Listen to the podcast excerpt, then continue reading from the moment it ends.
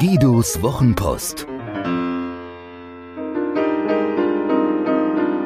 Seine besten Gedanken zu Kommunikation, Inspiration und einem spektakulären Leben.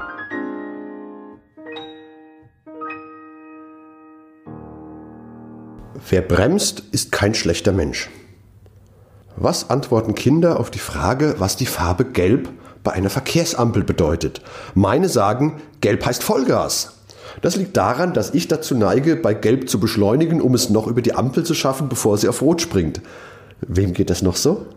Es gibt zwei Arten von Autofahrern. Jene, die Gas geben, so wie ich, und jene, die den Fuß vom Gas nehmen und bremsen, wie es ja eigentlich richtig wäre.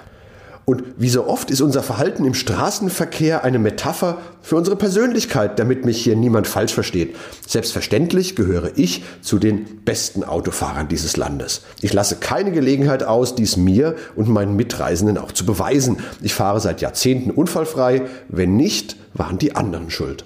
Schon in jungen Jahren war es mir unmissverständlicher Beweis meiner fahrerischen Fähigkeiten, wenn meine Mama, ich weiß, sie hört zu, auf dem Beifahrersitz den Haltegriff fest umklammerte, aber nie ein Wort sagte, bin ich ja heute noch dafür dankbar.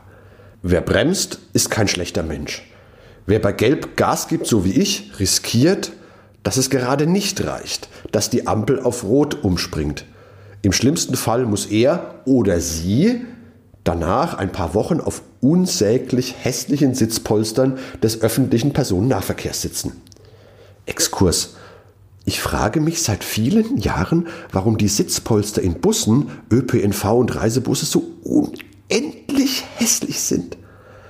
Ein Mensch muss das designt haben, ein anderer das Design abgenommen haben, ein weiterer es gewagt haben, das allen Ernstes jemandem anzubieten. Und dann muss das jemand gekauft haben.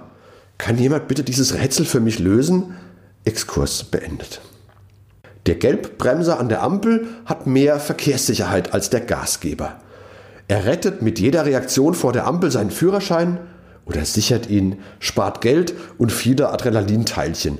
Dafür verpasst er manche Chance, wenn es nämlich locker gereicht hätte und Bremsen gar nicht nötig war.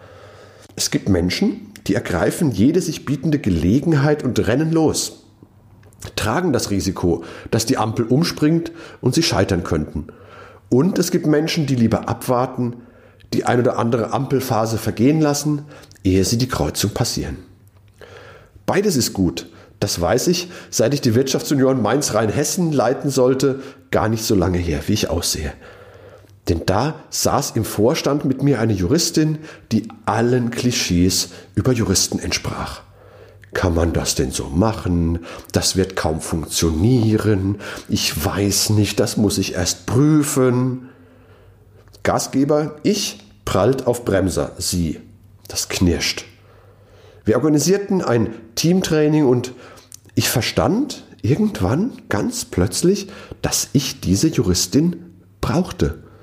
Wovon ich zu viel habe, davon hat sie zu wenig und umgekehrt. Sie ergänzt mich perfekt. Der Schmerz ist zwar der gleiche, aber jetzt schätze ich ihren Rat und weiß, wenn ich diese Juristin überzeugen kann, kann ich alle überzeugen. Wenn sie meine Idee gut findet, ist sie wirklich gut, erfolgsversprechend und durchsetzbar. Tatsächlich brauchen wir beide Talente, um erfolgreich zu sein. Es gibt Momente, da verschafft uns eine kurze Vollgasphase einen riesen Vorsprung. Es gibt aber auch Momente, da erwartet uns auf der Kreuzung ein Gefahrguttransport. Wer also eine starke Ausprägung in die eine oder andere Richtung verspürt, sollte sich einen Partner, Kollegen, Coach suchen, der den Gegenpol bildet. Das ist anstrengend, doch die Mühe lohnt sich, denn es bewahrt davor, einerseits zu schnell zu viele Fehler zu machen und andererseits vor lauter Zaudern nicht vom Fleck zu kommen.